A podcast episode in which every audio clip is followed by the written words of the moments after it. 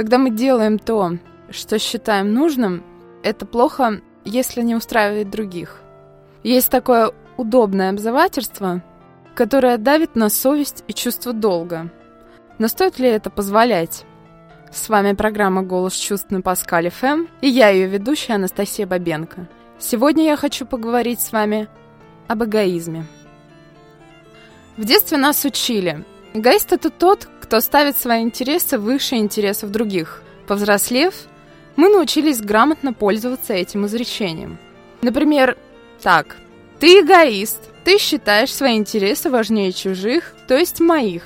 Слово «эгоист» как было, так и осталось сугубо негативной характеристикой.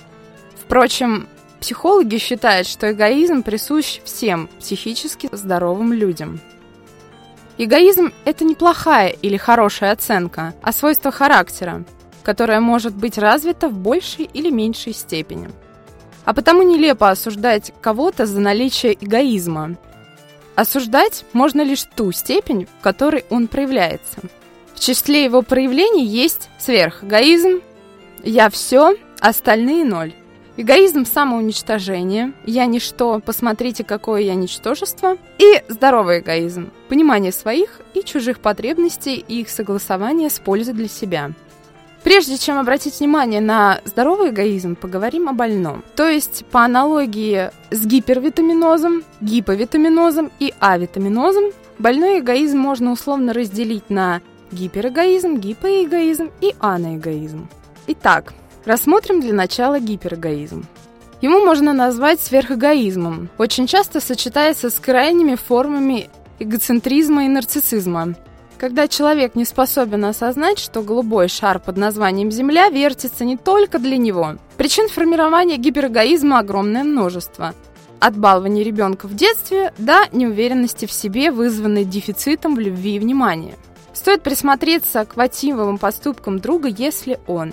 Ходячая иллюстрация выражения «цель оправдывает средства», требует уступок от других, но сам не готов идти на компромисс, систематически переводит любую тему на обсуждение себя любимого, отрицает даже возможность своей неправоты, постоянно сомневается в чужой правоте, навязывает окружающим свое мнение, требует компенсации за любое свое действие, старается выходить из сложных ситуаций за счет других людей – делает только то, что ему принесет пользу в ближайшем будущем, и плевать хотел на все, кроме своей драгоценной персоны. Те, кто любит ныть, что жутким эгоистам хорошо живется, могут успокоиться. В межличностных отношениях действует нечто сильно напоминающее закон физики. По крайней мере, сила противодействия не заставит себя долго ждать. Гиперэгоист рано или поздно столкнется с человеческим негодованием – Окружающие поймут, что в отношениях с ним не стоит заходить дальше поверхностных контактов. В коллективе их не любят, а второй половине игра в одни ворота тоже рано или поздно надоест. Бороться с чужим эгоизмом – занятие неблагодарное. Проще всего минимизировать контакты с гиперэгоистом и не давать ему отправлять вашу жизнь. Насильственное лечение здесь редко помогает, поскольку заметить соринку в собственном глазу такой человек не в состоянии.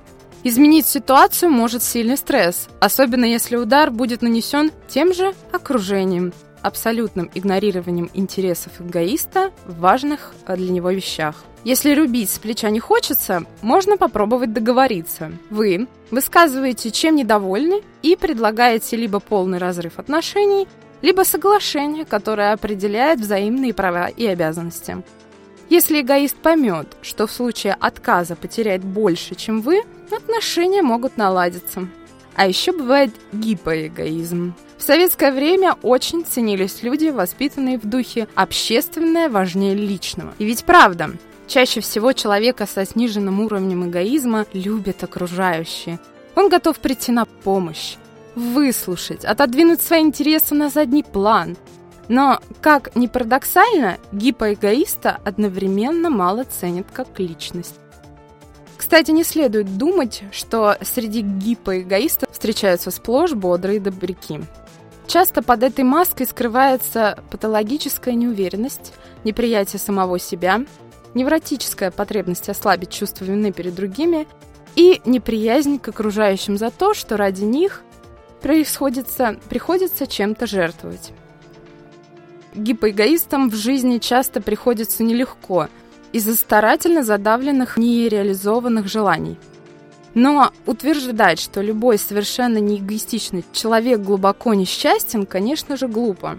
Если ему повезет с благодарным окружением, оно позаботится о хорошем, но непрактичном товарище. Впечатлительного и не умеющего вовремя заявить о себе гипоэгоиста частенько постигает глобальное разочарование в жизни. Он может впасть в тяжелую депрессию из-за нереализованных желаний и несправедливого отношения окружающих. Кстати, очень часто у обделенных эгоизмом родителей вырастают дети сверхэгоистом. Баланс восстанавливается, но догадайтесь, кто пострадает сильнее. Здесь крайне важна чужая помощь, толчок извне, который поможет человеку осознать собственную ценность. Кстати, как только вчерашняя жертва понимает, что жить ради себя – это не грех, а вполне достойное занятие, окружающим начинает указывать, что она сильно изменилась не в лучшую сторону и требует, чтобы все было как раньше. Важно не поддаваться на это давление и дать понять окружающим, что возврата к прошлому не будет. Ведь еще в Древнем Китае один мудрый человек говорил, наибольшее препятствие на нашем человеческом пути – это пренебрежение собственным «я». 0% эгоизма – это анэгоизм. Можно отнести к области фантастики или тяжелых болезней. Психически здоровых людей, которые совершенно не заботятся о себе, не бывает. Они здоровые – это уже компетенция психиатров, куда нам вмешиваться не стоит. Ваш эгоизм совершенно здоров, если вы отстаиваете свое право на отказ от чего-либо, если не считаете, что это принесет вам вред. Принимаете, что ваши цели будут осуществляться в первую очередь, но другие имеют право на свой интерес. Умеете направлять ситуацию в свою пользу, стараетесь не вредить другим и способны пойти на компромисс. Имеете собственное мнение и не боитесь высказываться, даже когда оно отличается от чужого готовы защищать любыми способами, если вам и вашим близким угрожает опасность. Не боитесь критиковать кого-то, но не переходите на грубости. Никому не подчиняетесь, но не стремитесь контролировать других. Уважайте желания партнера, но не переступайте через себя. Не мучаетесь чувством вины, сделав выбор в свою пользу. Любите и уважаете себя, не требуя от других слепого обожания. Одним словом, Жить хорошо без разумного эгоизма сложно.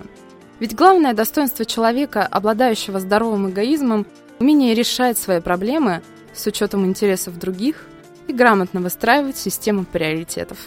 С вами была программа «Голос чувств» и я ее ведущая Анастасия Бабенко. Слушайте внимательно, чувствуйте основательно. Хорошего дня!